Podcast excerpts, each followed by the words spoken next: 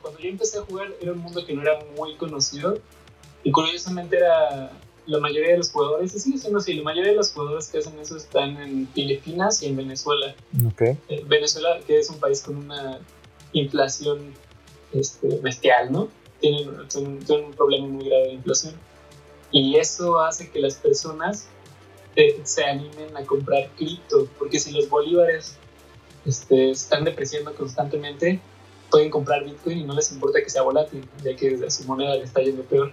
Y en Argentina también pasa lo mismo, en Argentina también juegan mucho estos juegos porque también este, su moneda eh, tiene una... Ha, ha, sido muy azotada por la inflación.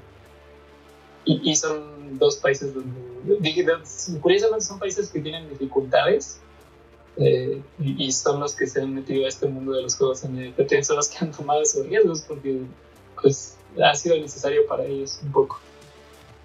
También es el ejemplo del Salvador, ¿no? Donde aceptó la criptomoneda como moneda oficial y ya la gente puede comprar lo que sea con criptomonedas sin tener que convertirlas en su moneda nacional. Sí, pero también es un tema porque el presidente de El Salvador, además de que, de que hicieron que el Bitcoin fuera una moneda oficial, también el presidente empezó a, invertir dinero público, como, como del presupuesto de, El Salvador, en comprar Bitcoin. Y obviamente con la esperanza de que subiera, y decían, no, pues es para construir hospitales, escuelas y demás. Y a la fecha, como a la fecha lleva pérdidas más que ganancias. La otra vez estaba leyendo que una noticia que decía que ahorita lleva un 25% de pérdidas de sus inversiones en Bitcoin y pues es dinero público, es dinero de todos los salvadoreños, entonces está, este, pues es un tema, o sea, no es todo positivo. Eh, y eso también es un mensaje que ya yo le doy a la gente que, que está bueno este mundo de los juegos NFT, por ejemplo, pero no todo es positivo. También en el mundo del arte NFT está muy bueno, pero también tiene sus, sus cosas oscuras. Sí, y sobre todo hoy estaba leyendo una noticia que, por ejemplo, el Fondo Internacional pues está advirtiendo a El Salvador que pues sí está, está arriesgando demasiado y que incluso pues el banco está pensando en sacarlo, ¿no? Para ya no darle préstamos, para que deje de, de ser parte de este banco internacional. Entonces, pues está muy fuerte que autoridades tomen decisiones o se vean orilladas a tomar este tipo de decisiones. Si para una persona común es un poco eh, arriesgado, este, pues invertir demasiado en este tipo de monedas, pues para toda una nación es una inversión todavía más fuerte. Y como dices, ¿no? Son, son países que a veces eh, son dependientes de alguna otra economía o, o de este tipo de instituciones y se están arriesgando demasiado.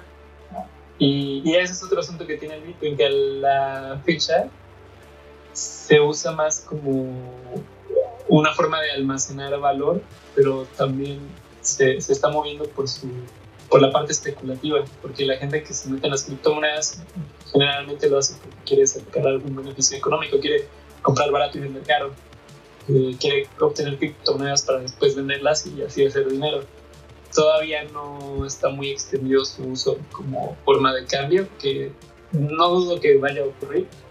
El Banco de México está, por ejemplo, desarrollando ya una moneda digital mexicana, entonces sí creo que, el mundo va para ese lado, que haya más monedas digitales, a que se extienda un poco más el uso de las criptomonedas, pero todavía no estamos en ese momento.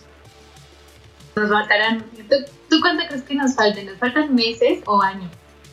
Años, años, poquitos años, punto que en, en unos dos años, y esto también estoy adivinando, ¿no? Lo que hacen la mayoría de los especuladores Pero yo creo que en unos dos años ya va a ser mucho más común que la gente se quiera pagar en cripto o que la moneda, una moneda digital del Banco de México ya sea, este, pues ya sea más utilizada. Yo creo que sí va a ser así. Sí, porque hay ya una diversidad muy grande, ¿no? De criptomonedas. O sea, mencionaron ya dos, las más grandes en fama y en valor, que son Bitcoin y Ethereum. ¿no? Pero también están otras como Litecoin, la Dogecoin, que fue muy famosa por basarse en un meme, ¿no? Sí, la Shiba Coin también. Exactamente, ¿no? O sea, hay ya una gran diversidad, pero también hay algunos eh, ejemplos que no han tenido tanto éxito como la fue, eh, como lo fue Libra de Facebook y la de Gram de esta plataforma de Telegram, ¿no? Que realmente pues ambas ya cambiaron como la dirección hacia lo que iban. Por ejemplo, la de Facebook que es Libra, ya va como más a un sistema alternativo de pago de PayPal, por ejemplo. Y la de Telegram, pues sí, de plano fue un proyecto que, pues como no tuvo éxito, realmente pues ya fue abandonado, ¿no? Pero, o sea, sí es un, es un fenómeno que va cambiando y que sin duda va tomando más fuerza y que como dicen, yo creo que en un par de años, sin duda vamos a empezar a ver este intercambio ya de bienes digitales por bienes reales, ¿no? ya, más tangible. Entonces sí es súper interesante esta parte.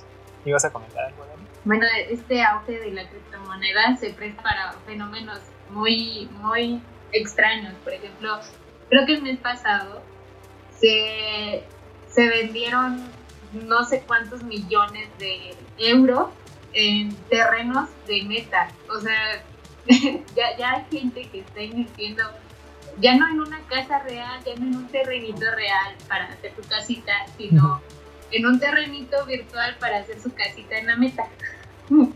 Y lo compraron con dinero real. O sea, no fue un, un intercambio con, con Bitcoin ni, ni, con una moneda virtual, fue, fue dinero real. Y también existe el caso de La House, que es una, este, sí, una empresa de bienes raíces de Colombia que ha vendido terrenos en Tulum eh, aceptando Bitcoin como forma de cambio. Y bueno, están estas dos alternativas, ¿no? O compras un bien físico o compras un bien virtual. y las dos son, son, ya son una realidad. Y no es que necesitamos que se hagan más este, criptomonedas o sea otros tipos de cambio porque ya están ocurriendo. Sí, ocurre de una forma un poco más espontánea, ¿no? Creo que eso es a lo mejor lo que pasa cuando plataformas como Telegram o Facebook quieren implementar su propia cripto. Em, eh, a veces como que quieren forzarlo. Y muchas o veces llegan tarde, forma, ¿no? O llegan tarde también, porque Bitcoin existe desde hace como 15 años. Sí, desde el 2009. Ethereum también tiene como 10 años ya. Y y, pues justo ahora que dices lo de los terrenos, en, el juego que yo más he jugado, este, también hay terrenos. hay otro juego muy conocido que se llama Decentraland, que justo es una especie de mundo virtual donde también puedes, este, puedes comprar un espacio o, también hay... Ah, bueno, el mismo Axie Infinity se supone que, que se está creando un mundo virtual que es un, un reino le dicen Lunace. Y también tiene sus terrenos y los, cada terreno igual es un NFT. Y si tú eres dueño de un terreno, entonces vas a poder aprovechar eso dentro de la economía del juego. la gente que, que obtenga recursos dentro de tu terreno, tú también puedes obtener algo a cambio. Y, y, por ejemplo, lo que yo he visto es que los terrenos que costaban menos en ese juego hace quizá un año, podías conseguir uno por 10 mil, 20 mil pesos y ahorita uno de esos terrenos, el que menos cuesta, eh, te gastarías unos 200 mil pesos para adquirir una parcela virtual, un cuadrito en un videojuego, te cuesta 200 mil pesos. El más barato y los más caros cuestan varios millones. Entonces, sí, es muy real. Es muy real. A veces te venden muchas cosas por precios que me causan, que me marean, me.